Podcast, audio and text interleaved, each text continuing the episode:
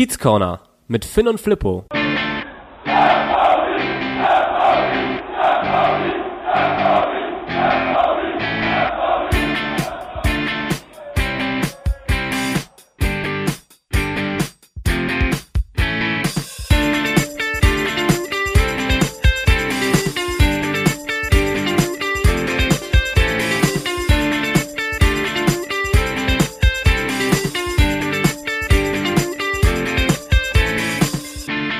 Moin Moin und herzlich willkommen im Kiez Corner. Es ist Mittwoch, der 3. März und ich gucke in meine Kamera, sehe einen Finn, der lächelt, der neue Haare hat, eine kürzere Frisur, aber trotzdem irgendwie in einem Zustand ist, wie er letzte Woche war.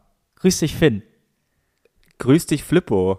Was für einen Zustand hatte ich denn letzte Woche? Na, du warst amtierender Stadtmeister. Letzte Woche und diese Woche auch noch. Eben, also an, an dem Fakt hat sich nichts geändert. Bist du auch so ein bisschen müde ob des Erfolgs der letzten Jahre gegen den HSV? Um gleich mal auf den Punkt zu kommen. Ich bin wirklich, also ich bin insgesamt müde. Ich bin wirklich, glaube ich, noch so ein bisschen richtig fertig von Montag. Irgendwie war das alles doch ein bisschen doller, als ich, als ich das wollte. Ging und, tatsächlich äh, länger? Ging tatsächlich länger. Natürlich alles unter äh, strengsten Corona-Maßnahmen, alles angepasst, natürlich. Ähm, aber ich habe es ja auch schon erzählt, ich wohne hier in der WG und da ist man dann doch mehr im Derby-Fieber, als wenn man alleine guckt oder so. Du, aber kann ich vollkommen nachvollziehen. Also ich muss ehrlicherweise auch sagen, äh, dass ich übers ganze Wochenende schon so ein bisschen nervöser wurde, je näher es zu dem äh, Anpfiff kam und äh, am Montag mich dann doch schon sehr, sehr doll damit beschäftigt habe, dass dann abends ja. eben das Derby ist. Äh, war für mich ein bisschen überraschend. Wir haben letzte Woche darüber gesprochen, wie man sich jetzt so in Corona-Zeiten auf so ein Derby dann doch freut. Aber es war dieses Mal, finde ich, obwohl es ja das erste Geisterderby zwischen dem HSV und dem FC St. Pauli war, irgendwie anders als beim ersten Mal, wo zumindest 1000 Zuschauer noch im äh, Volkspark zugelassen waren. Wie war es bei dir? Genauso. Also letztes Mal, ähm, wir hatten es ja auch damals in den Folgen erwähnt, unsere Stimmung war ja überhaupt nicht derbymäßig. Klar, so ein bisschen am Abend des Spiels war damals, wann war es? Im Oktober, ne? Ja, genau. Ähm, ein bisschen Oktober.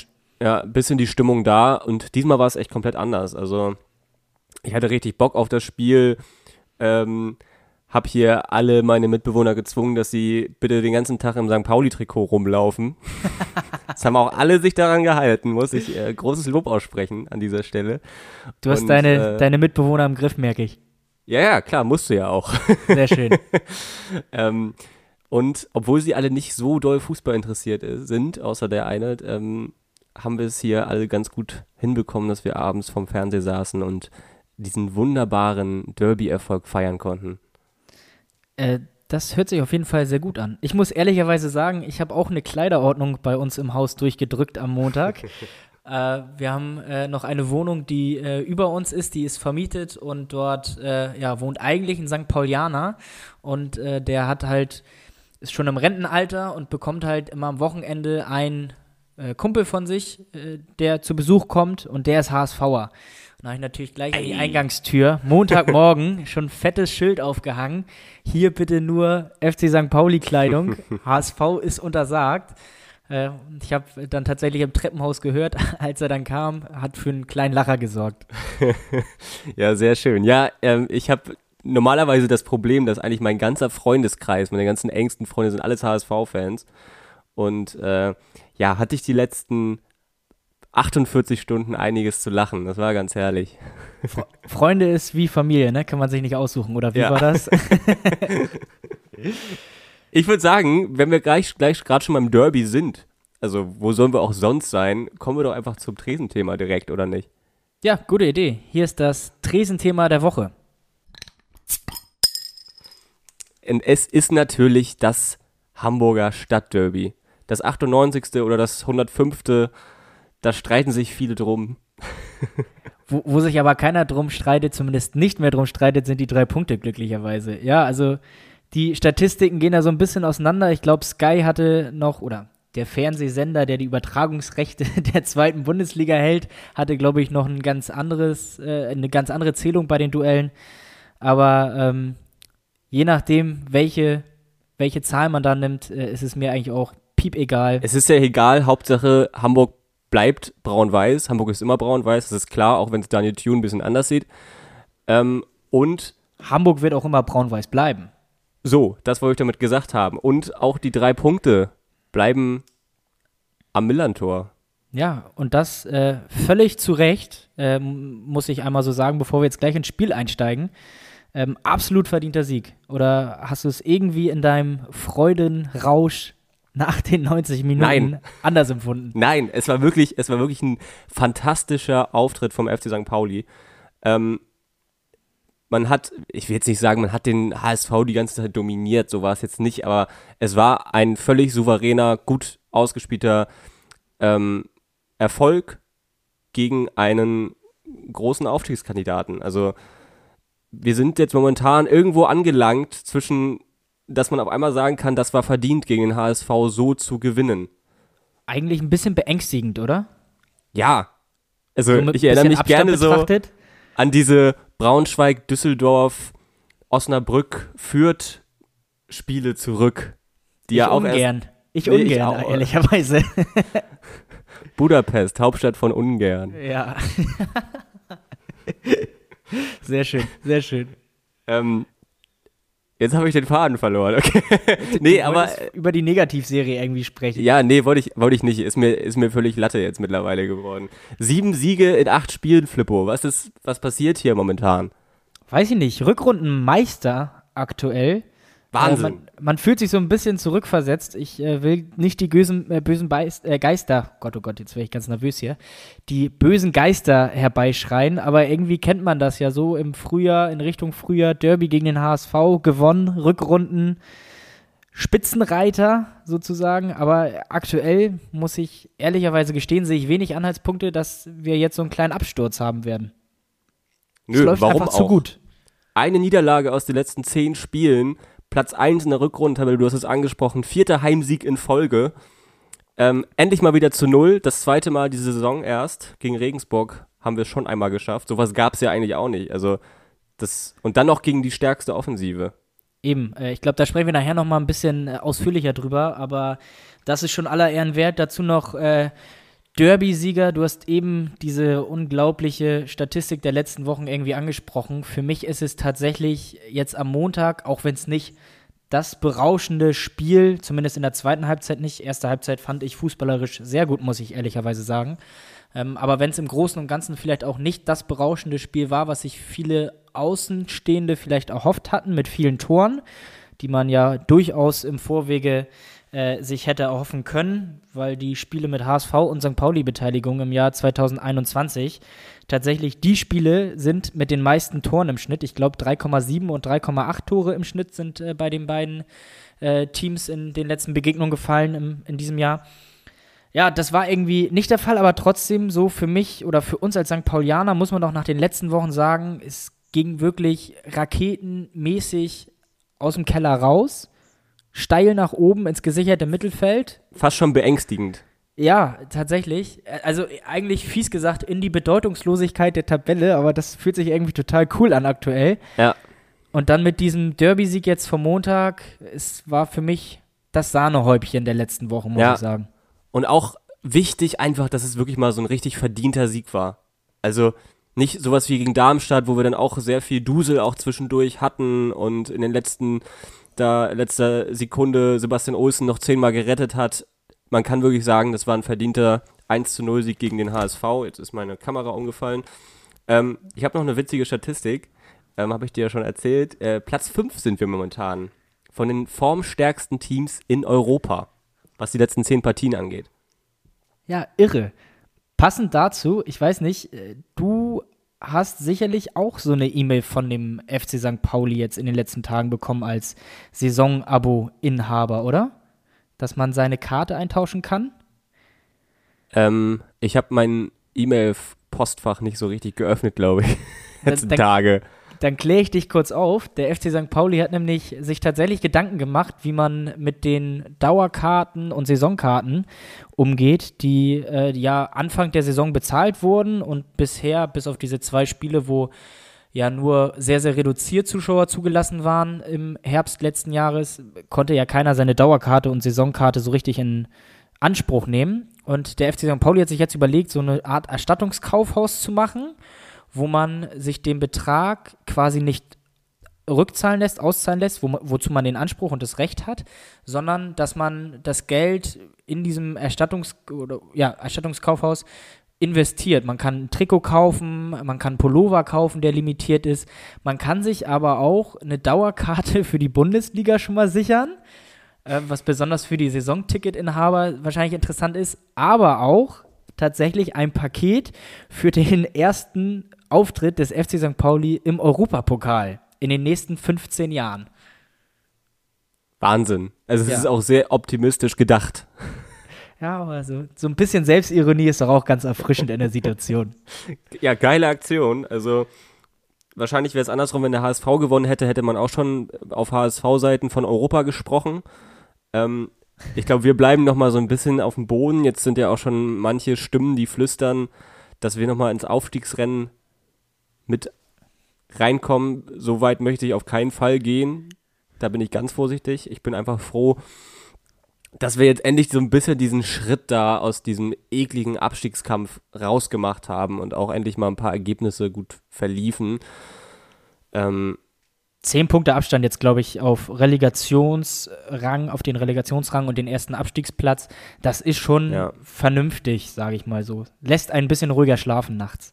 Auf jeden Fall. Dann hast du noch äh, den geilsten Derby-Sieg. Also wirklich immer noch Wahnsinn, auch insgesamt, was hier los war mit Feuerwerk. Ähm, das war ganz witzig. Ich höre dann immer die ganzen Feuerwerke hier ähm, von meiner Haustür aus. Haben wir direkt äh, das Fenster aufgemacht und haben wir alles mithören können.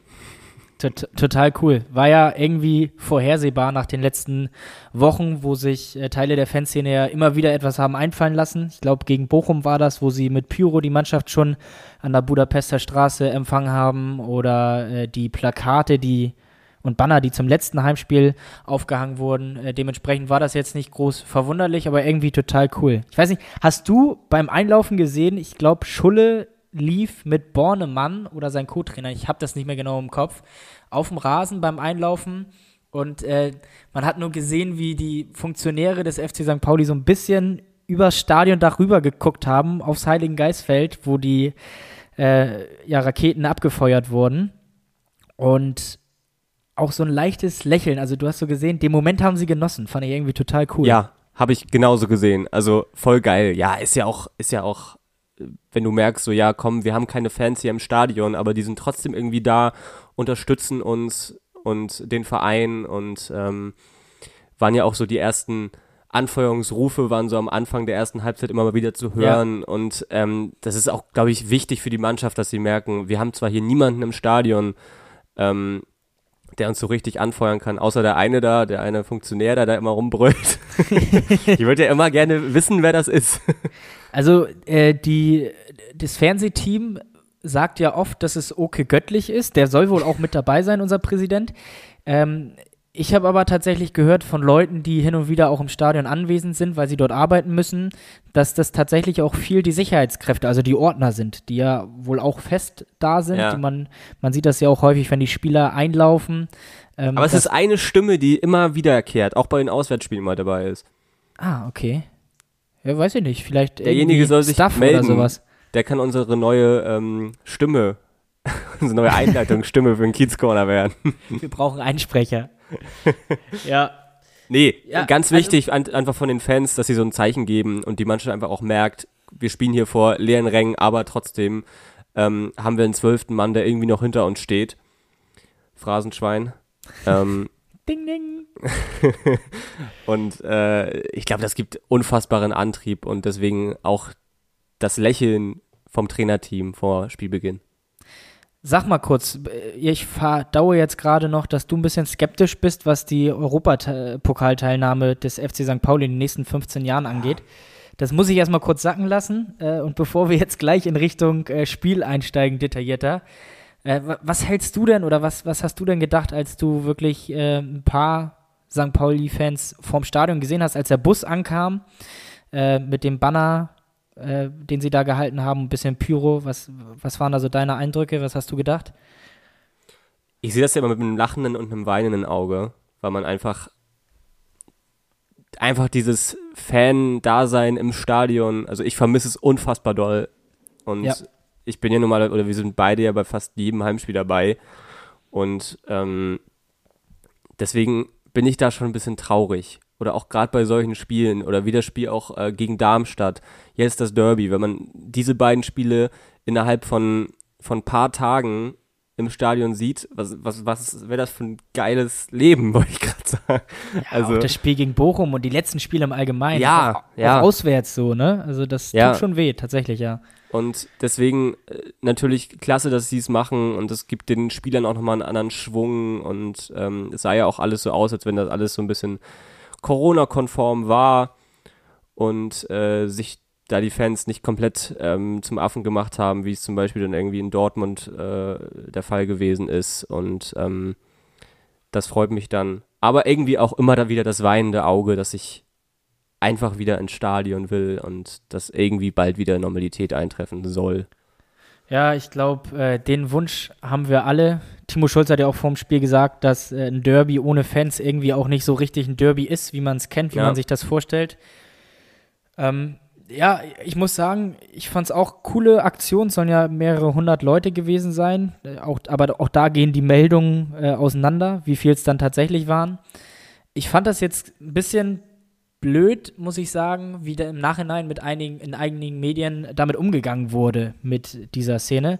Weil ähm, auch ich habe gedacht, als die dann losgefahren sind und mit dem Bus auf die Richtung Stadion am äh, Heiligen Geistfeld vorbei, und dann die Kamera draufgehalten hat auf die Leute, dachte ich auch so, oh, das sieht aber äh, ein bisschen unglücklich aus, so viele Leute wieder stehen. Es gab aber tatsächlich bei Twitter Fotos, die kursierten, die aus dem Telekom-Gebäude gemacht wurden, was ja neben dem Stadion steht, aus ein bisschen erhöhter Perspektive. Und da hat mhm. man gesehen, dass tatsächlich, ich will jetzt nicht sagen, dass jeder eine Maske getragen hat, aber so gut wie alle ja. eine Maske getragen haben. Habe ich auch gesehen, die Bilder, ja, ja. Viele und dann doch ein bisschen Abstand gehalten wurde. Äh, und das hat mich heute ein bisschen sauer gemacht, als ich äh, eine gewisse Zeitung aufgeschlagen habe und äh, dort dann einen äh, Bericht gesehen habe, wie die Polizei denn am Montagabend irgendwo in Essen ein ähm, Kochabend von mehreren Familien oder ich glaube zwei oder drei Haushalte waren da vor Ort, das weiß ich nicht so genau. Auf jeden Fall hat die Polizei da einen Kochabend wohl gestürmt, in Anführungsstrichen, und äh, aufgelöst. Aber solche Chaoten so äh, war da der O-Ton, lässt man dann vorm Fußballstadion äh, lustig äh, irgendwie weiter die Mannschaft abfeiern. Äh, das ja. fand ich tatsächlich nicht so ganz fair, weil ich finde schon, dass man sich da von Seiten der Fanszene vom FC St. Pauli doch schon Mühe gegeben hat mit Masken tragen und Abstand halten, dass das ja. dann in dieser besonderen Situation auch alles ein bisschen Corona-konform war. Ja. Stichwort Whataboutism, ne? Richtig, richtig. Ja. Nee, aber nee, ich fand's, ich, ich fand's legitim. Also ich habe viele andere, ob es jetzt irgendwie bei Union Berlin war, ähm, ob es äh, bei Bielefeld beim Aufstieg war, jetzt die äh, Szenen aus Dortmund, ähm, nachdem ähm, Derby-Sieg gegen Schalke. Derby-Sieg gegen Schalke, ja. genau. Äh, so war das. Und äh, das kannst du halt nicht miteinander vergleichen. Sowas geht Überhaupt in der heutigen nicht. Zeit nicht. Und ähm, ich fand, wenn man sich da mit Maske hinstellt, es ist draußen und äh, auf Abstände wurde auch größtenteils äh, geachtet. Ähm, also ja. ich kann jeden, jeden verstehen, der sagt, das ist vielleicht in der äh, aktuellen Situation nicht so ganz glücklich. Ähm, kann ich auch nachvollziehen, die Argumentation äh, gehe ich vielleicht in dem einen oder anderen Punkt auch mit äh, d'accord. Mir hat halt der Umgang äh, danach, wie mit dieser Szene von bestimmten Medien äh, umgegangen wurde, fand ich dann auch nicht so ganz fair. Aber gut. Soll Egal, halt auch nicht Derby-Sieger, Derby-Sieger. Wollen wir mal ins Spiel rein? Gehen wir ins Spiel rein. Und äh, das fing ja mit dem Feuerwerk an. Und äh, dann war es ja erstmal der HSV, der so ein bisschen Feuerwerk abgebrannt hat. Ja, total äh, überraschenderweise. Ähm, obwohl Steffen ja letzte Woche im Vorgespräch angekündigt hatte, dass auch der HSV so ein bisschen die Mannschaft der ersten Minuten ist. Aber auch wir kannten das ja vom FC St. Pauli, dass die ersten Minuten meistens von uns spielerisch und fußballerisch dann auch ein Feuerwerk abgebrannt wird. Und irgendwie, ja, hatten wir Schwierigkeiten reinzukommen. Aber auch verrückt. Wir haben letzte Woche darüber geredet, wie wichtig die ersten Minuten sind. Und letztendlich wurde das Spiel in der letzten Minute entschieden. Ja, muss man mal sagen, äh, die Fußballexperten im Kiezkorner hier am Werk, wir lagen total daneben.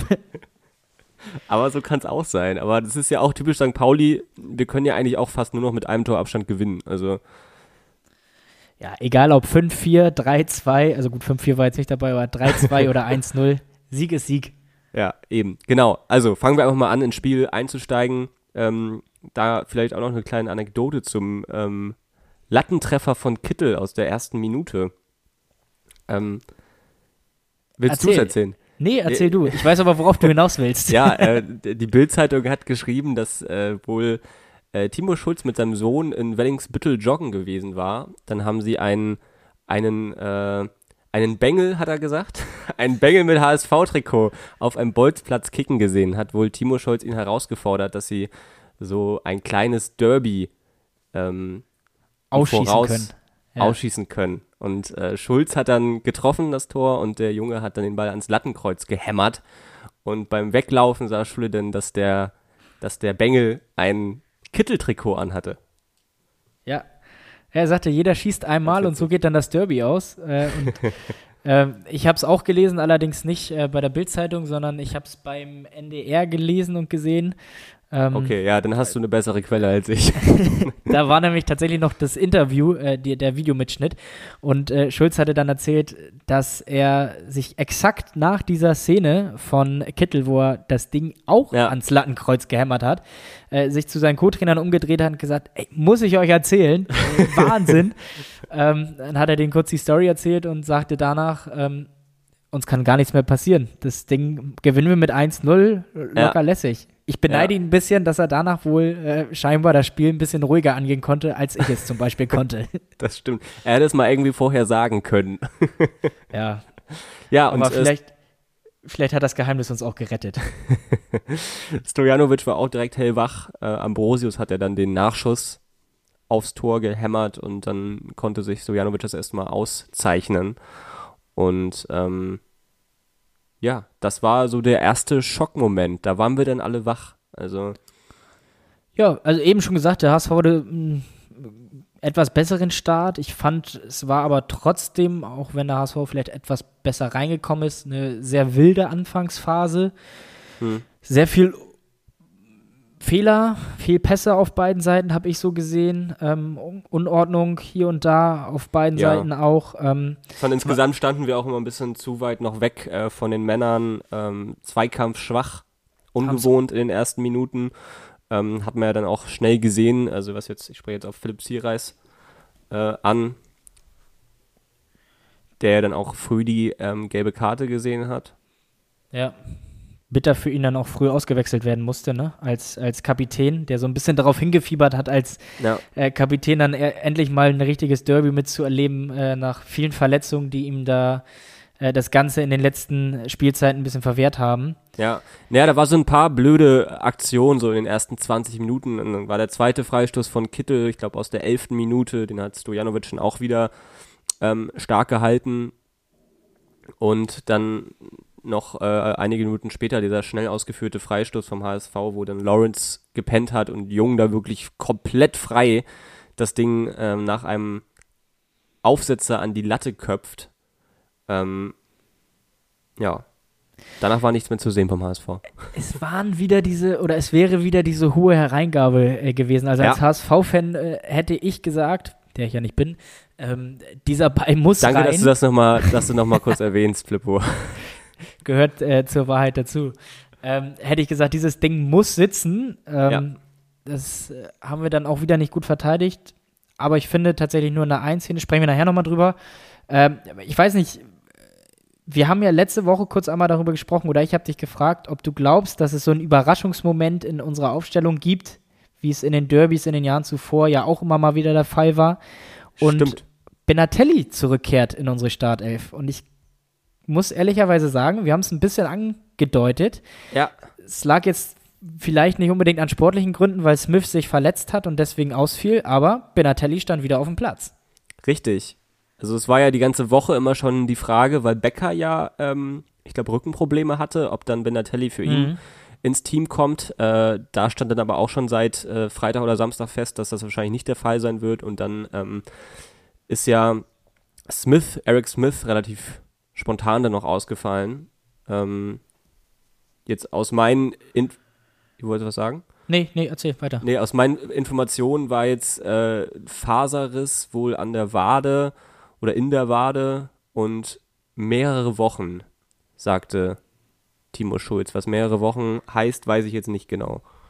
Ist natürlich äh, eine etwas schwammige Aussage, mehrere Wochen. Ja, keine Ahnung, müssen wir abwarten. Für uns natürlich bitter, Absolut. weil äh, er die letzten Wochen ja echt gut sich präsentiert hat, unserem Spiel auch gut getan hat. Aber es ist natürlich dann auch ein Stück weit beruhigend, dass äh, ein Benatelli dann trotzdem noch äh, bei uns im Kader ist, ähm, Ja. glücklicherweise, der das Ganze dann einigermaßen gut auffangen kann, auch Mehr als respektabel, ja. Denke ich auch. Auch wenn er andere Stärken hat, als äh, Smith es hat. Äh, vielleicht wird das jetzt im nächsten Spiel ein bisschen ähm, kniffliger, aber ich bin froh, dass wir Rico Ja. da haben. Der wird es schon rocken. Ich glaube auch, also das war schon richtig, dass er den aufgestellt hat gegen den HSV auch. Also spielerisch passt Benatelli so auch in die Mannschaft gegen einen Gegner wie den HSV. Ähm, ich glaube, das wird jetzt gegen Karlsruhe schon was ganz anderes. Also da wird uns dann Smith schon ein bisschen mehr fehlen, gerade wegen dieser körperlichen Präsenz. Ja. Ähm, kommen wir später nochmal drauf zu sprechen, ähm, wie ja auch der KSC spielt. Ja, Aber im aufs Derby Allgemeinen, zurück. ja, im Allgemeinen wollte ich noch kurz einmal abschließend sagen, ähm, wir haben auch drüber gesprochen in den letzten Wochen. Benatelli hat dann ja wirklich gar keine Spielminuten mehr bekommen. Ähm, Ja. In den letzten Wochen noch nicht mal mal Einwechslung. Da wurde ja Afis Aremu ihm vorgezogen. Und dann kommt man im Derby rein nach mehreren Wochen Pause, ist vielleicht, kann ich mir gut vorstellen, nicht so ganz glücklich mit der Situation äh, gewesen in den Wochen zuvor. Ähm, so muss es zumindest sein, wenn man äh, sportlichen Ehrgeiz hat. Und das äh, unterstelle ich ihm jetzt einfach mal, böse oder freundlich gesagt.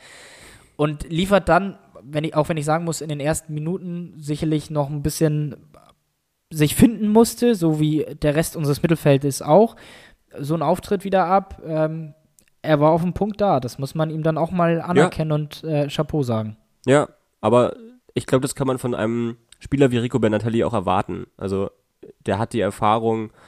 Ähm, Schulz hat ja auch gesagt, wenn der spielt, dann muss er sich eigentlich nie Gedanken machen und deswegen hat er auch gespielt, glaube ich, und nicht Aremu.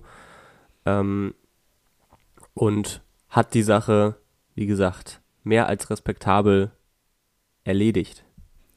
Genau. So, und jetzt aber zurück ins Spiel. Äh, also den jungen Freischuss hatten wir schon abgehakt. Äh, ein paar Minuten vorher hatte sich endlich auch mal unsere Offensive äh, zu Wort gemeldet, erstmals, ähm, nachdem da in den ersten Minuten ja sehr, sehr wenig offensiv ging. Und ich hatte das Gefühl, das war so ein bisschen unser Wachmacher. Salazar hat äh, von der Strafraumecke abgezogen und ja, knapp am Pfosten den Ball vorbeigesetzt. Äh, kurz darauf hat auch Burgstaller dann seinen ersten Abschluss gehabt. Ab da waren wir dann auf einmal auch offensiv da und haben Ja. stattgefunden. Und das ganze Spiel hat sich ja wirklich dann, es war kämpferisch klasse, es war enorm intensiv, war ein richtig hochklassiges Zweitligaspiel. Ja, Ähm, hat richtig Spaß gemacht, auch für einen neutralen Beobachter, glaube ich, das dann zu verfolgen, so ab Minute, ähm, ja, ab dem 20. so ungefähr. zwar ab ja. der 20. Minute, dann kam der FC St. Pauli auch endlich ins Spiel. Ähm, und es hat sich dann dazu entwickelt, dass wir dann auch klar die bessere Mannschaft waren. Ja, Freistoß kurz darauf. Ähm, wieder Freistoß, muss man ja sagen. Kittel haben wir ja schon angesprochen. Äh, die Jungchance auch nach dem Freistoß für den HSV. Dann Freistoß FC St. Pauli. Und äh, da hätte es schon das erste Mal klingeln können. Und zwar, wer hätte es gemacht, das 1-0? Guido Burgstaller. Guido. Aber muss man auch sagen, das war klasse von Ulrich gehalten. Ähm, Ja, aus klasse kurzer, Reflex.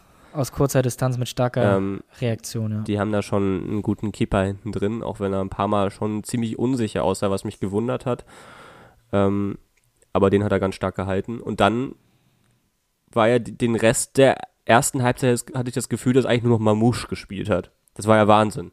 ja, Also, der hat auch dieses ganze Pressing-Spiel, was normalerweise immer mehr von Burgstaller kam, ähm, fand ich von Mamouche diesmal noch viel besser. Es war einfach ein Top-Pressing-Verhalten. Ähm, insgesamt deutlich agiler, sicher am Ball. Hätte sich eigentlich schon in der ersten Halbzeit das Tor verdient gehabt. Ja, die Chancen hat er auch auf jeden Fall. Der HSV hat echt Schwierigkeiten gehabt, den so ein bisschen zu kontrollieren und in den Griff zu bekommen.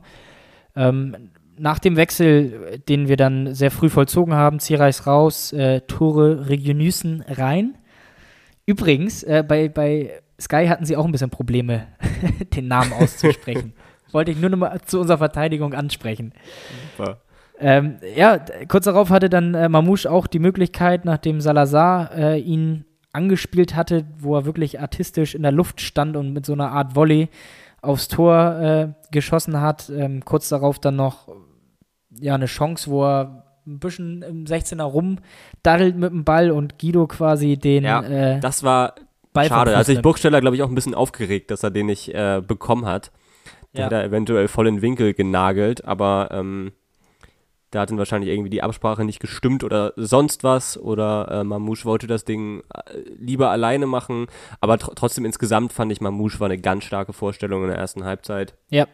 Fand ich bislang auch die beste von ihm ähm, im braun-weißen Jersey und ja, die beste weiß ich jetzt nicht. Äh, ich finde, in seinem ersten Spiel hat er auch sehr, sehr gut performt, aber es war auf jeden Fall äh, ein richtig, richtig starker Auftritt in den ersten 45 Minuten von ihm. Und er hat auch dafür ja. gesorgt, dass wir dann eben ab dem eben angesprochenen Zeitpunkt offensiv tatsächlich auch ein bisschen präsenter waren und äh, dann dem HSV auch ein Stück weit ja schon überlegen in wirklich guten ersten Durchgang. Wir haben es eben angesprochen. Ich habe bis zur Halbzeit ja. nicht mehr viel, was ich, was ich noch nee, durchspringen will. Ich habe es auch nicht. Ich habe nur geschrieben hier Mamouche noch dreimal, ähm, der wirklich ständig was bewegen wollte und da haben mich meine meine ganzen HSV-Freunde, die ich ja noch äh, manchmal habe, geschrieben, hä, warum seid ihr denn so gut in der Offensive?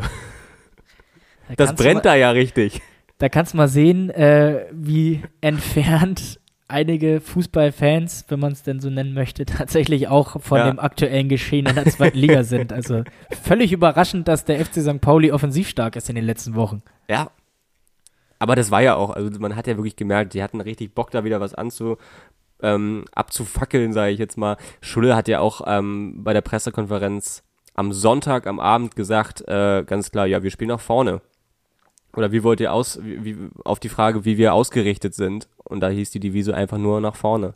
Und das haben wir dann auch gezeigt. Ja. Und das hat Spaß gemacht. Das Fußballspiel war ähm, in den Minuten hochklassig, wo wir es übernommen haben. Und äh, das kannst du dir nicht ausmalen, eigentlich. Nee, das stimmt.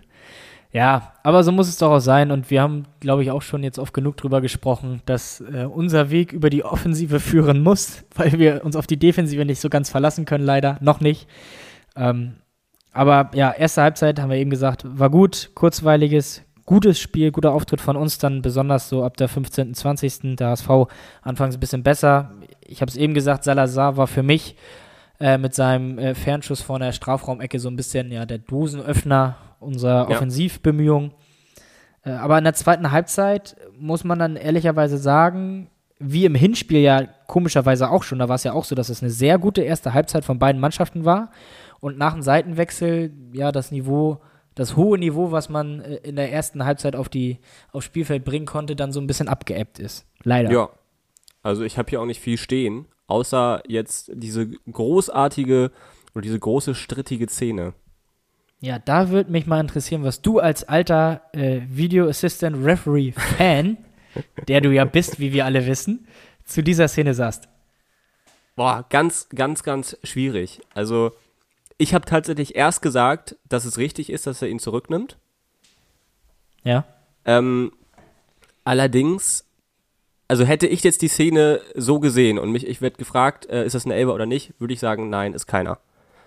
Allerdings bin ich mit dieser hundertprozentigen Fehlentscheidung, die ja immer vom DFB hoch angepriesen wird, woran sich aber kein Schiedsrichter hält, habe ich das Gefühl, habe ich schon lange das Gefühl. Ähm, insofern bin ich nicht einverstanden.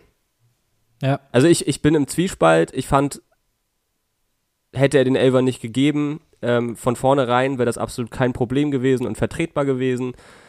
Nur dieses hundertprozentige, das finde ich immer schwierig. Vor allem, weil es ja, man merkt es ja, es gibt ja so viele verschiedene Meinungen. Ja, ich muss auch sagen, das war für mich der, der Knackpunkt. Als ich äh, die Szene in, in live gesehen habe, habe ich gesagt, sofort Elfmeter, ja klar. Ja. In den Wiederholungen, und da muss man dann auch immer wieder sagen, ist für Hast du auch direkt, direkt auch äh, schwierig. Äh, zu Twitter gegangen, hast deinen Wut gleich äh, freie Bahn gegeben. Sofort losgetippt ins Smartphone und ab dafür. der der Trump-Effekt. oh ja, schöner Vergleich. ähm, nee, äh, das ist eben auch mein Punkt, was ich, was ich sage. Man kann sich wirklich darüber streiten, das ist eine Auslegungssache, ob man da sagt, Elfmeter, ja oder nein. Ähm, viele argumentieren, wenn sowas im äh, Mittelfeld stattfindet, ist es ein Foul, weil er geht wirklich risikoreich, risikoreich rein mit beiden Beinen ja. voraus. Ähm, ich glaube, bei Dortmund gegen Gladbach war gestern Abend eine ähnliche Szene im Mittelfeld, wo der Kommentator sagte, er nimmt die Verletzung des anderen in Kauf mit seinem mhm. Reingehen. Kann man für die Szene auch irgendwie jetzt am Montagabend so auslegen. Für mich ist es einfach keine hundertprozentige Fehlentscheidung. Und das ist eben wirklich der springende Punkt, dass, du hast es eben gesagt, DFB, DFL, da wirklich drauf beharren oder pochen und immer wieder sagen, äh, aber sie machen es nie, sie machen es nie. Es ist passiert doch, es ist doch dieses hundertprozentige ist doch nie da.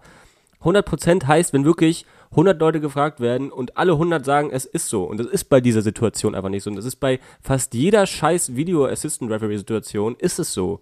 Frag mal in Würzburg nach. Ich glaube, die hatten ja. auch ziemlich viel Spaß in den letzten Wochen mit dem äh, Video ja. Assistant Referee. Also es ist der Wahnsinn. Also ich, also ich bin sowieso mittlerweile ein großer Gegner von dem Zeug. Obwohl ich immer ein großer Befürworter war. Ja. Ähm, aber ich finde die Auslegung, finde ich leider zum Kotzen. Ja, das ist halt das Problem, äh, dass, also was heißt das Problem? Entschuldigung, Problem wollte ich nicht sagen. Es ist halt das, die Tatsache, dass ähm, trotzdem noch Menschen mit dieser Technik zusammenarbeiten und Menschen haben halt in gewissen Situationen unterschiedliche Auffassungen von diesen ja. Situationen und dementsprechend ist für einen wahrscheinlich irgendwas eine klare Fehlentscheidung, für den anderen eher nicht, für den anderen so eine kann oder kann nicht Situation. Keine Ahnung. Ich weiß auch nicht, wie der Ablauf genau war. Ich habe ähm, mich danach nach meinem emotionalen Wut-Tweet. nee, also ganz so schlimm war es ja jetzt nicht. Äh, habe ich tatsächlich noch ein bisschen durch äh, Twitter durchgescrollt und ähm, da haben ein, zwei ein bisschen nüchterner als ich dann vielleicht aus der ersten Emotion heraus ähm, auch geschrieben, dass es ja auch sein kann, dass Aitekin nachgefragt hat und die Hilfe angefordert hat vom Video Assistant Referee, dann wäre das wohl, ich bin da wirklich regeltechnisch, äh, wirklich bewege ich mich auf rohen Eiern gerade. Ähm, Darf er das überhaupt? Ja, das, das weiß ich das eben nicht. Hätte ich nämlich gar nicht gedacht, dass er das überhaupt darf. Ich habe das jetzt so rausgelesen, dass es nochmal wieder eine andere Nummer ist, also weg von dieser klaren Fehlentscheidung. Wenn Aitekin die Hilfe anfordert, dann ist das wohl wieder ein anderer Ablauf, eine andere okay. Situation.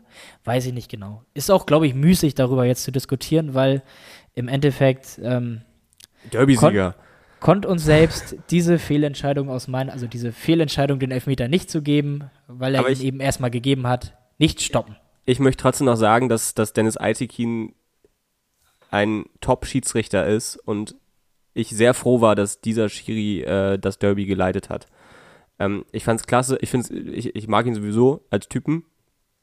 Ist ja endlich mal so diese neue Schiedsrichter-Generation, die sich jetzt auch mal so ein bisschen mehr äußert, irgendwie mal in Podcasts zu Gast sind oder bei Ina Müller war zu Gast. Ähm, Ach komm, sprich Klartext, du bist doch nur Fan seiner DJ-Fähigkeiten. das sowieso. Und nein, ich fand's, er hat einfach souverän gemacht. Er spricht total viel mit den Spielern, was ich klasse finde. Das hast du bei äh, ich habe immer gern Stieler als Beispiel. das hast du bei, bei so vielen Schiedsrichtern nicht. Zwar auch bei, bei der gelben Karte für Zierreis bei der ersten. Da hat er erstmal mit ihm nochmal die Konservation, äh, Konversation äh, gesucht.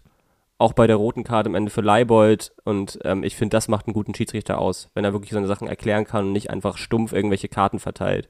Und deswegen bin ich ein großer Fan von Dennis Altekin muss ich auch sagen, dass ich ihn für einen der besseren Schiedsrichter bei uns äh, in Deutschland halte. Ist, glaube ich, auch nicht zu Recht einer, der auf internationaler Ebene deswegen auch äh, eingesetzt wird. Er war, kommt jetzt auch aus einer Verletzung und ich kenne das aus meiner eigenen fußballerischen äh, Tätigkeit im Amateurbereich. Äh, diese Schiedsrichter Aufgabe ist sicherlich eine der undankbarsten in unserem Sport. Ja. Äh, das ist von den Amateuren bis zu den Profis hin äh, unverändert oder absolut gleich. Von daher ziehe ich wirklich meinen Hut vor den Jungs, die das machen, ähm, weil die auch echt immer oder häufig Mittelpunkt der Kritik sind. Ich fand, er war in der einen oder anderen Szene zwischenzeitlich ähm, oder phasenweise ein bisschen zu sehr aufgeregt und hatte dann wirklich die ein oder andere Karte ein bisschen zu locker sitzen, die er sehr schnell gezogen hat am Montag. Ähm, ist aber dann wirklich auch Geschmackssache. Äh, Im Endeffekt war das jetzt eine Szene, für die man, für die man ihn durchaus sachlich kritisieren kann. Er wird sicherlich genauso argumentieren können, dass das alles korrekt war, was er da gemacht hat. Ähm, ja. Ja, ich glaube, wir können froh sein, dass er dann ebenso kommunikativ war, so wie du es gesagt hast, ähm, in der 24., 25. als äh, ja. Zielreis sein. Ja. Drittes Foul war es dann, glaube ich. Ähm, aber ja, das ist aber auch unnötig, wenn er dann, ja, wenn er ist ja dann unnötig, wenn du im Derby dann gleich, musst du dir auch vorstellen, das ist ein Derby kannst du nicht gleich da nach ein paar Minuten eine rote Karte geben. Das finde ich einfach, man muss da Fingerspitzengefühl haben. Und ich glaube, das hat er halt einfach.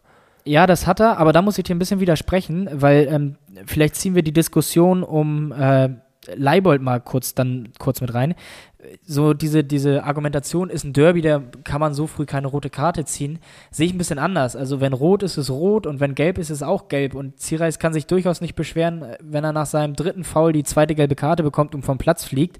Das war sicherlich Fingerspitzengefühl von Aitekin.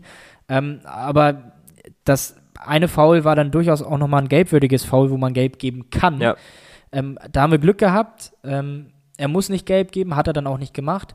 Aber Leibold hat ja auch ähnlich äh, argumentiert nach dem Spiel. Ich weiß nicht, ob es aus der ersten Emotion heraus ist, aber wo er auch sagte, ähm, dass Herr Eitekin sonst ein sehr guter Schiedsrichter sei. Und äh, ja, ob man dann wirklich im Derby in der Nachspielzeit für sowas eine rote Karte geben muss. Wo ich ganz ehrlich gesagt habe, ganz im Ernst, dieses Video kannst du nehmen und das bei den Schiedsrichterlehrgängen zeigen als Beispiel für eine klare rote Karte. Ja, eine klarere Tätigkeit geht doch überhaupt gar nicht. Und ja. das ist egal, ob es die, ja, die zweite, 66. Ja. oder 93. Minute ist. Das fand ich dann auch einfach, das haben auch alle meine HSV-Kollegen gesagt, das war einfach schwach von Leibold, so eine Aussage zu machen. Das ist äh, Quatsch. Also das, so darfst du halt dich nicht hinreißen lassen. Klar, haben wir da, ich glaube, Chiré und Burgstaller waren das irgendwie zusammen. Klar haben sie provoziert, ähm, hätten auch beide gelb sehen müssen dafür. Ich glaube, nur Burgstaller hat da gelb gesehen. Ähm, aber dann darfst du den ja nicht so wegkicken. Ich kann es menschlich, menschlich tatsächlich nachvollziehen. Ähm, nach den letzten Wochen, ich glaube, auf den äh, Spielern lastet da auch nicht wenig Druck äh, auf den HSVern und dann bist ja. du vielleicht auch selbst unzufrieden äh, nach so einem Derby. Ja. Aber sowas, gerade als Kapitän, solltest du dich zu sowas trotz der Provokation, die Burgschelei eingestanden hat, nicht hinreißen lassen. Aber ich fand insgesamt, es war doch mal wieder ein Derby mit Feuer. Ja, ich fand, das stimmt. Es war ja. spielerisch. Es hat mir die letzten Derbys immer so gefehlt, so ein bisschen. Es war auf den Rängen, war, ging alles ab. Also natürlich die letzten beiden Male nicht. Ja. Ähm, aber auf dem Feld war es also ein bisschen verhaltend immer. Ähm, viele Zweikämpfe wurden gescheut und jetzt war es doch mal ein Derby, wo wirklich der Kampf angenommen worden ist. Da gibt es mal eine Rudelbildung. Ist ja auch vollkommen richtig. Stimmt, die gab es auch ein, zwei Mal. Und das ja. ohne Fans, ne, muss man ja auch ja. sagen. Ähm, tatsächlich ja, aber das ist doch ein Derby. Da merkst, du, ja, ja, da merkst du doch geil, die Spieler haben das angenommen, die wissen, um was es hier geht. Es ist nicht ein normales Fußballspiel, es geht hier um die Stadtmeisterschaft. Und die haben wir gewonnen, um das nochmal kurz so klar zu betonen. Ja, ich weiß nicht, ich nehme es jetzt Leibold auch äh, tatsächlich nicht übel, diese Aussage. Ich muss ehrlicherweise sagen, dass ich sie fragwürdig finde, aber ähm, wir alle sind Sportler und wissen, dass man vielleicht kurz nach so einem Spiel auch ein bisschen aus der Emotion heraus Sachen tut. Ja, ja. Als Entschuldigung, aber ich glaube, er wird auch einsehen, dass das eine klare und verdiente rote Karte auch in der Nachspielzeit war. Richtig. Wollen wir einfach mal aufs Tor zu sprechen kommen? Oder hast du Lieben noch gern. Unfassbar viel? Ich dachte, wir machen jetzt einfach einen Sprung in die 88. Minute. Ja. Ähm, Schieß los. Ich würde sagen, der Großteil des Treffers gehört dann aber auch Rodrigo Salazar, der da durchs halbe Mittelfeld marschiert ist, dann einen wunderbaren Pass gespielt hat zu den gerade eben eingewechselten Luca Zander, der nicht mal eine Minute auf dem, Stadt, auf dem Platz stand, so ist es deutsch. Ähm, und äh, der ablegt zu Xere und der knallt ihn einfach nur rein. Ins Tor geknallt und fertig, hat er gesagt. Wahnsinn. Ja, genau. Das war, das war sein Kommentar. Gibt übrigens auch schon, äh, oder die Produktion ist schon angelaufen für die ja, äh, hab ich schon gesehen. T-Shirts auch, ein guter, auch ein guter Folgentitel. Ja, Können wir auf jeden Fall nehmen. Gute Idee, doch. Machen wir. ja, absoluter Strahl, den er äh, da ins Tor gesetzt hat. Total cool, mit Überzeugung. Äh, ich hätte da ganz gerne mal so ein Messgerät äh, gehabt, wie sie beim Tennis das immer haben, wo sie die mhm. Geschwindigkeit des Objektes messen. Ja, also einfach nur unbeschreiblich geil. Ich habe einmal kurz aufgeschrien, habe dann an meinem Kaltgetränk genippt und genossen. Was gab's bei dir? Havana Cola. bei mir auch. ja, siehst du? Sehr cool. Ja, ja. also ich muss dir auch zustimmen, äh, Chipball von Salazar auf Zander ähm, gibt nicht viele, glaube ich, die das so spielen können. Wir können's. Wir können's, dank Salazar. Später Lucky Punch. äh, bei Twitter, Mike von Millanton äh, spricht das ja immer wieder an und auch Timo Schulz hat das äh, nach dem Spiel im Interview gesagt. Das entscheidende Tor nicht zu früh schießen, alte St. Pauli-Regel. Ja, hat sich wieder bewährt. und damit ist alles gesagt. Also schönes sehr Tor. Ist übrigens auffällig, Entschuldigung, dass ich dich unterbreche, aber das. Ich wollte nur sehr geil sagen. So, so ist es ausgesprochen. ist auffällig, dass wir häufig richtig coole Tore gegen den HSV schießen in letzter Zeit. Was sind denn richtig coole Tore? Ja, weiß nicht. Vielleicht bin ich da auch ein bisschen zu äh, subjektiv, aber. Tore gegen den HSV sind immer richtig cool, Flippo. Ja, erstens das, aber ich weiß nicht, das Ding von Matt Penny in der letzten Saison, wie er den äh, da reinsetzt, aus einer ja doch schon etwas größeren Distanz. Salazar im Hinspiel. Van Drongelen. Ja, das hast du jetzt angesprochen. Mach dich nicht unbeliebt. Bin ich eh schon, nee, egal. Das stimmt. Ja, und dann war eigentlich auch nur noch Hoffen und Bang. Ich glaube, es gab vier oder fünf Minuten Nachspielzeit. Ähm, das hat meinen Puls nochmal ein bisschen nach oben getrieben. Ja, aber hat, Ab, muss man auch sagen, der HSV hat das in der Nachspielzeit auch nicht mehr so schlau gemacht. Also. Ja, vom HSV war ja in der zweiten Halbzeit nichts mehr zu sehen. Also, wie gesagt, das spielerische Niveau hat ja ein bisschen abgenommen, finde ich, nach der Halbzeit. Ähm, wo ich auch zwischenzeitlich so das Gefühl hatte, okay, wir versuchen noch ein bisschen was, aber so im tiefen Inneren haben sich vielleicht beide Mannschaften ein bisschen mit dem Unentschieden abgefunden. Ähm, ja, aber nachher war der Wille vielleicht ein bisschen mehr auf unserer Seite und es war ein absolut verdienter Derby-Sieg über das gesamte Spiel gesehen. Ich würde sagen, wir können langsam auch mal zu unseren Kürungen kommen. Ja, ich wollte noch einen Abschlusssatz sagen. Hau raus. Wir haben ja einleitend gesagt, dass wir so ein bisschen Derby-müde sind. Äh, also wir sind jetzt äh, seit vier Spielen ungeschlagen gegen den HSV. Aus den letzten drei, äh, aus den letzten vier Begegnungen drei Siege, ein Unentschieden. Es ist fast schon Normalität, gegen den HSV zu gewinnen. Wahnsinn. Ja. Das wollte ich abschließend nochmal loswerden. Hat der, ich glaube, elf Freunde hat das getitelt, dass wir der neue Angstgegner sind vom HSV. Auf Zweitligaebene. Gut, ich würde sagen, wir fangen an mit dem Kiezkicker der Woche. Ja, hier ist der Kiezkicker der Woche. Wir haben uns mal dafür entschieden, ein, eine bestimmte, ähm, einen bestimmten Teil der Mannschaft zu loben, den wir eigentlich noch nie gelobt haben. Der eigentlich immer sehr kritisch beäugt wird von uns. Kritisiert wurde von uns, genau, das stimmt. Ja, wir haben es vorhin einmal kurz angesprochen. Ähm, wir haben mit unserer Defensive, die ja normalerweise sehr anfällig ist, ich glaube im Schnitt zwei Gegenspiele, äh, zwei Gegentore pro Spiel in dieser Saison, ähm, fast, nicht ganz, aber fast, gegen die beste Offensive, treffsicherste Offensive gespielt und haben unser zweites zu Null Spiel, glaube ich, äh, gemacht. Ja. Und, und nicht viel anbrennen lassen, bis auf diese Chancen in, der, in den ersten Minuten. Ja, es waren wirklich nur natürlich dieser eine Standard, dieser Kopfball von Jungen, das war brandgefährlich. Ja. Aber ansonsten äh, fand ich äh, das alles relativ stark. Also ich glaube, was mir so aufgefallen ist, ist, dass der HSV sich wirklich absolut auf die rechte, also auf unsere linke Abwehrseite fixiert hat. Ja. Das war viel über Jatta gekommen, ne? Immer über Jatta gekommen oder auch Kinzombie, der sich weit nach außen immer treiben, ähm, hat treiben lassen und haben so ein bisschen, glaube ich, Leert Prakarade als Schwachstelle ausgemacht. Das wär, haben wir auch die letzten Folgen ab und zu mal gesagt, dass es immer wieder über die linke Seite zu Treffern, zu Gegentreffern kommt. Ja. Und ähm, ich fand, Paccarada hat das richtig stark gemacht diesmal. Der hatte Jatta unter Kontrolle. Es kam, ich kann mich an keine Situation, an keine gute Chance vom HSV erinnern, die aus dem Spiel rauskam, außer diese drei Standards. Ich glaube, Duziak hatte noch mal eine Halbchance in der zweiten Halbzeit.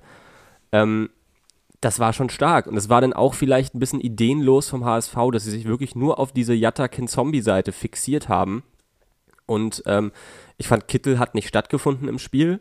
Das lag aber, glaube ich, eher am HSV, weil sie halt immer wieder über die eine Seite kommen wollten. Und ich fand, Packerada hat dann einen ausgezeichneten Job gemacht. Ja, also er hatte natürlich ein bisschen Geschwindigkeitsnachteile gegen Jatta, der unfassbar schnell ist. Das äh, muss man auch dazu sagen. Ich habe so ein bisschen im Hinterkopf, dass es eine Szene gab in der ersten Halbzeit, wo Jatta Paccarada doch einmal enteilen konnte. Ähm, da hat der HSV allerdings dann nicht so viel draus gemacht. Oder die eben nicht gut nutzen können, diese Möglichkeit. Aber ansonsten, ja, hat er, hat er seine Seite dann doch nach anfänglichen Schwierigkeiten gut dicht bekommen. Wir standen hinten gut, der HSV hat es uns aber auch leicht gemacht, fand ich. Also das war wirklich ein sehr statisches Spiel dann teilweise vom HSV, die, wie du eben gesagt hast, sehr ideenlos agiert haben. Aber es tut trotzdem mal gut. Ich glaube auch der Mannschaft gut, wieder zu Null zu spielen und den Laden dicht zu halten. Gerade gegen diese offensiv starke Mannschaft vom HSV. Ja, und ich glaube, da muss man alle vier Defensivmänner loben mit Sebastian Olsen, der vielleicht diesmal ein bisschen ähm, nicht so auffällig war, aber ein paar auch geile Wieder Szenen ein starkes Spiel gemacht vorne hat, hatte. Ich, ja. ja, und äh, wen ich auch noch hervorheben will, ist ein Tore Regenüßen, der wirklich so viel Ruhe in dieses Aufbauspiel hinten mal reinbringt. Ja. Ähm, spielerisch echt nochmal was anderes als äh, Philipp Siereis. Also ich finde, man merkt einfach, er hat viel mehr Ruhe im Spiel, was vielleicht auch mal wichtig ist da hinten drin. Da vielleicht auch jetzt mal kurz bevor wir gleich zum Dösbattle kommen, ähm, könnte Zierreis vielleicht tatsächlich, er ist nicht unser der Woche, aber einer der Verlierer des Spiels sein, weil ja, früh raus in so einem Derby, wir haben es eben angesprochen, für ihn bitter, weil als Kapitän nach 27 Minuten runter zu müssen, gelb-rot gefährdet, äh, tut ihm, glaube ich, persönlich auch ein bisschen weh, aber Regionüsen ist ja nun einer, der sich zumindest für uns Außenstehende ja doch ein bisschen aufdrängt, in die Startelf irgendwann mal reinzurücken. Dafür wurde er schließlich geholt im Winter, sonst würde die Verpflichtung aus meiner Sicht keinen Sinn ergeben. Ähm, jetzt hat er dann über einen längeren Zeitraum gespielt, nachdem er in den Wochen zuvor immer erst eingewechselt wurde, da auch Stabilität äh, gebracht hat, jetzt gegen Darmstadt in der Woche zuvor beispielsweise, hat Zierreis sich vielleicht jetzt durch diese ja, Aktion, klingt so ein bisschen negativ behaftet, rausgekickelt und Regionüsten durch seinen doch guten Auftritt dann in der verbleibenden Spielzeit für ja, die nächsten Wochen empfohlen für einen Wechsel in der Startelf? Empfohlen hat er sich sicherlich. Also das ist klar wie das Arm in der Kirche. Uh, Phrasenschwein. ähm, ich weiß nicht, ob, ob, ob Schule Veränderungen ähm, vorzieht für die nächsten Spiele. Also bislang hat er immer recht behalten, die gleiche Aufstellung ins Spiel äh, äh, zu schicken, außer jetzt halt äh, verletzungsbedingt der Smith-Benatelli-Wechsel. Ähm, wir werden es sehen. Also ich bin gespannt. Ich kann mir ähm, Regenüßen sehr gut in der Startelf vorstellen. Ja, bleiben wir mal gespannt äh, und schauen mal, wie sich das dann tatsächlich so in den kommenden Wochen entwickelt. Ich glaube, auf jeden Fall haben wir die letzten Wochen auch schon immer angesprochen. Eine ernsthafte Option. Und gucken wir mal. Für mich tatsächlich auch so ein kleiner Geheim-Kiezkicker der Woche. Die, die Defensive haben wir jetzt äh, völlig zurecht gelobt, ähm, nachdem wir sie häufig kritisiert hatten. Aber die Eckfahne auch so ein bisschen. Die Eckfahne ist immer wieder Mittelpunkt der Derbys gegen den HSV, komischerweise. Ja, du hast die Story auf Lager. Ich habe ein Video gesehen, äh, die, ja, tatsächlich die Eckfahne wurde nach dem Spiel von, ich glaube, es war Wagner Mann, getreten vor Wut. Das war in den letzten Derbys nicht der Fall, aber das gibt's äh, angefangen, angefangen 2011 mit äh, Bene Pliquet, der im äh, Derby beim HSV nach dem Sieg vor Freude irgendwie die HSV-Fahne umgetreten hat, die Eckfahne.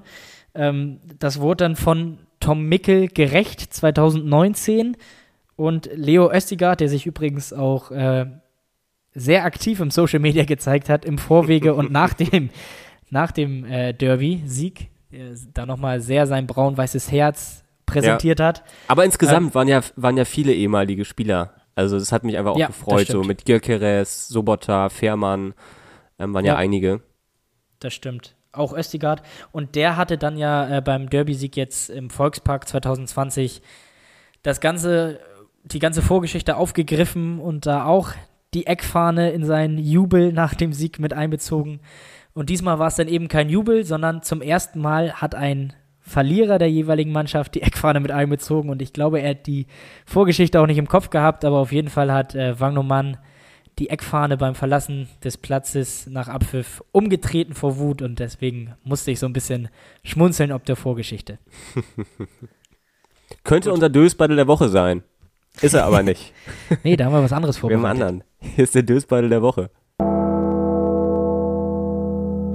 Ja, ich glaube, da musste man sich jetzt nicht so viel Gedanken machen. Ähm, es ist völlig zu Recht Guido Burgstaller. Ja. Ich bin auch, also ich bin sauer und enttäuscht zugleich, muss ich ehrlicherweise sagen. Ich weiß nicht, wie es dir geht. Das Spiel liegt jetzt schon fast zwei Tage äh, zurück und ich ja. konnte mich immer noch nicht so richtig beruhigen. Nee. ähm, sieben Spiele hat er getroffen und er hat sich jetzt den denkbar schlechtesten Zeitpunkt ausgesucht, um nicht zu treffen. Und das ist äh, im Derby dann so ein Spiel abzuliefern, ist eine wirklich grenzenlose Frechheit. Absolute Farce. Absolute Farce. Ich äh, bin auch schon so weit, dass ich jetzt ehrlicherweise sagen muss, äh, seine Verpflichtung einer der größten Fehler der letzten Jahre ähm, vom ja. FC St. Pauli. Ähm, nach dem Spiel, ich weiß auch gar nicht, wie ich da jetzt mit umgehen soll in den nächsten Wochen. Ähm, ich bin einfach nur tief enttäuscht, wie man ja. gegen den HSV nicht treffen kann. Ja, was willst du machen, wenn du dir einen über 30-Jährigen dann holst, da ähm, aus Schalke?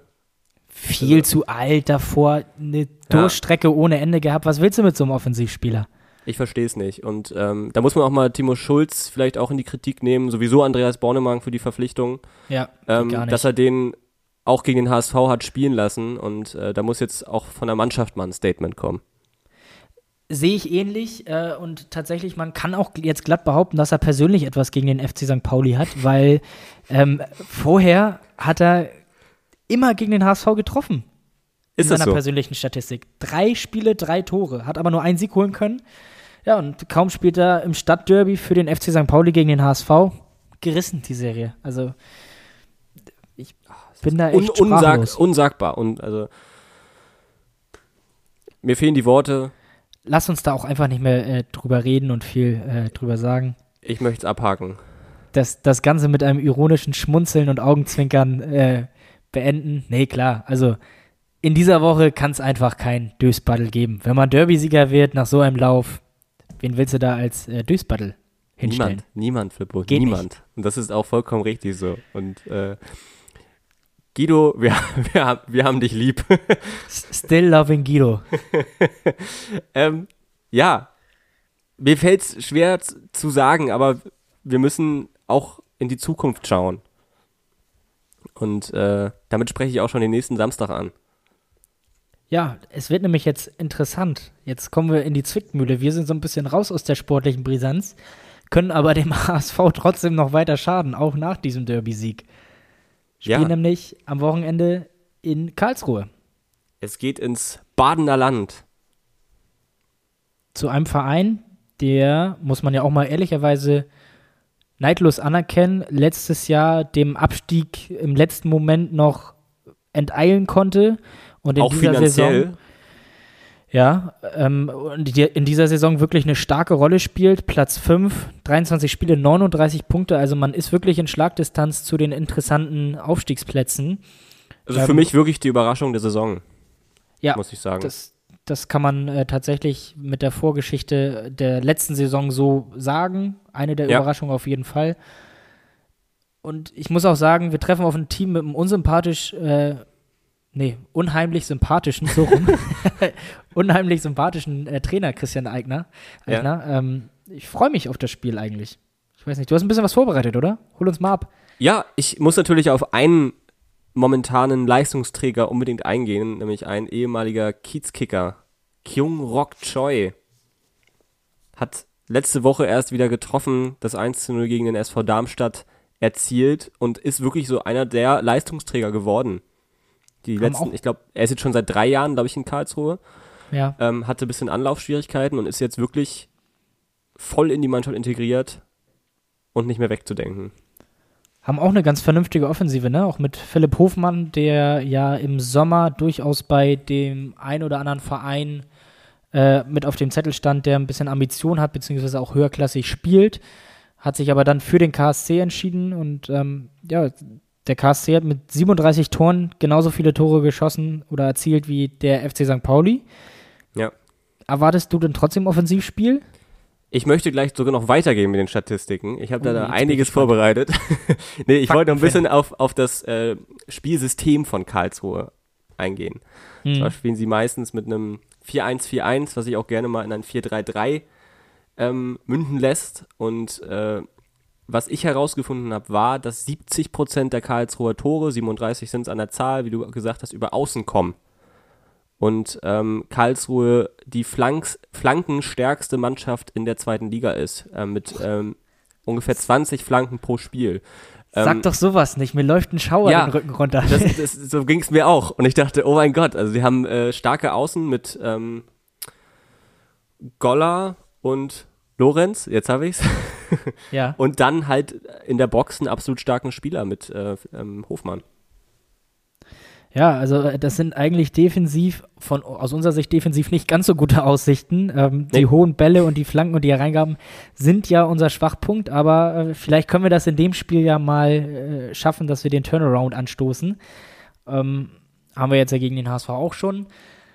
Ich bin mal gespannt. Ich habe hab noch so andere darstellt. sehr interessante Statistiken, ganz kurz nur. Also, ja, weil sich dieses Spiel wohl ziemlich ähnelt zwischen, also ich glaube, der Karlsruhe SC ist nochmal deutlich ähm, körperbetonter, das gesamte Spiel. Deswegen bin ich auch der Meinung, dass Smith da sehr viel sehr fehlen wird. Da, ähm, weil es da noch weniger spielerisch wird als jetzt zum Beispiel beim HSV, was die Zentrale angeht. Ähm, zum Beispiel vergleicht man die Torschüsse. Haben wir 13 im Durchschnitt in der Liga Karlsruhe auch. Der Ballbesitz liegt bei beiden Mannschaften durchschnittlich bei 49 Prozent. Die Zweikampfquote liegt bei uns bei 51 Prozent, bei Karlsruhe bei 50 Prozent. Ähm, wir haben genau gleich viele gespielte Pässe mit 390. Karlsruhe hat 394, aber auch das ähnelt sich und auch die angekommenen Pässe und die Fehlpässe und insgesamt die Passquote ist nahezu identisch. Also ist schon fast gruselig, wenn man sich die Statistiken anguckt. Das Einzige, was bei uns deutlich stärker ist, ist die Laufleistung. Ja, die ist sowieso sehr stark in dieser Saison bei uns. Ja. Ähm, wir reisen auch nach Karlsruhe. Ich habe gerade mal hier geguckt. Äh, ein Team, was nicht unheimlich heimstark ist eigentlich. Platz 14 in der Heimtabelle, 11 Spiele, 14 Punkte. Dafür eine Auswärtstabelle, aber äh, Spitzenreiter. Also ja. wir fahren aber da jetzt wir sind nicht doch ja, wir sind ja auch auswärts absolut das Team schlechthin momentan. Muss ja, man dazu sagen. Das, das stimmt. Äh, auf jeden Fall unsere Statistik der letzten anderthalb Jahre ein bisschen aufgebessert, was, was das angeht. Ich glaube, äh, wir können uns trotzdem auf ein spannendes Spiel freuen. Ich bin mal gespannt. Ich will es nicht herbeischreien, aber irgendwann muss der Knick mal kommen. Mag nee, man behaupten.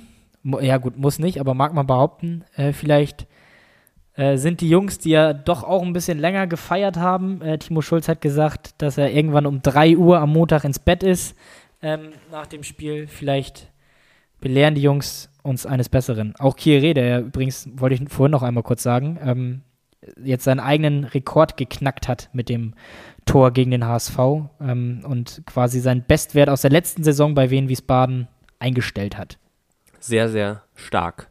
Ja, ich glaube, bevor wir zum Ende kommen, müssen wir uns auch mal bedanken bei der freundlichen Resonanz zur letzten Folge. Uns haben ja. da echt viele Leute geschrieben. Sowohl HSV als auch St. Pauli-Fans. Ähm, ja, wollte ich einfach nur mal sagen, dass uns sowas äh, unheimlich doll freut und wir gerne weitermachen. Auf jeden Fall. Ähm, auch Kritik nehmen wir immer wieder gerne an. Da gab es ja vor äh, wenigen Wochen auch was. Äh, das nehmen wir gerne auf. Genauso freuen wir uns natürlich auch über positives Feedback und Lob. Ähm, freut uns ungemein, ermutigt uns äh, dazu weiterzumachen. Uns bringt es Spaß und wenn es euch dann Spaß bringt, ist es, glaube ich, eine ganz runde Sache. Und das war die hörerstärkste Folge letzte Woche. Sowas ja. ist doch, das bringt doch gleich wieder mehr Spaß, hier mich mit dir unterhalten zu können, Flippo. Ja, das, das freut mich.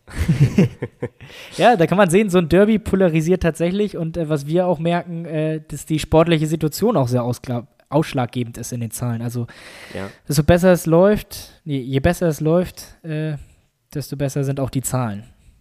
So ist es und das freut uns natürlich unglaublich doll auf doppelter Ebene. Eben. Ja. Jetzt um heißt in dem, es.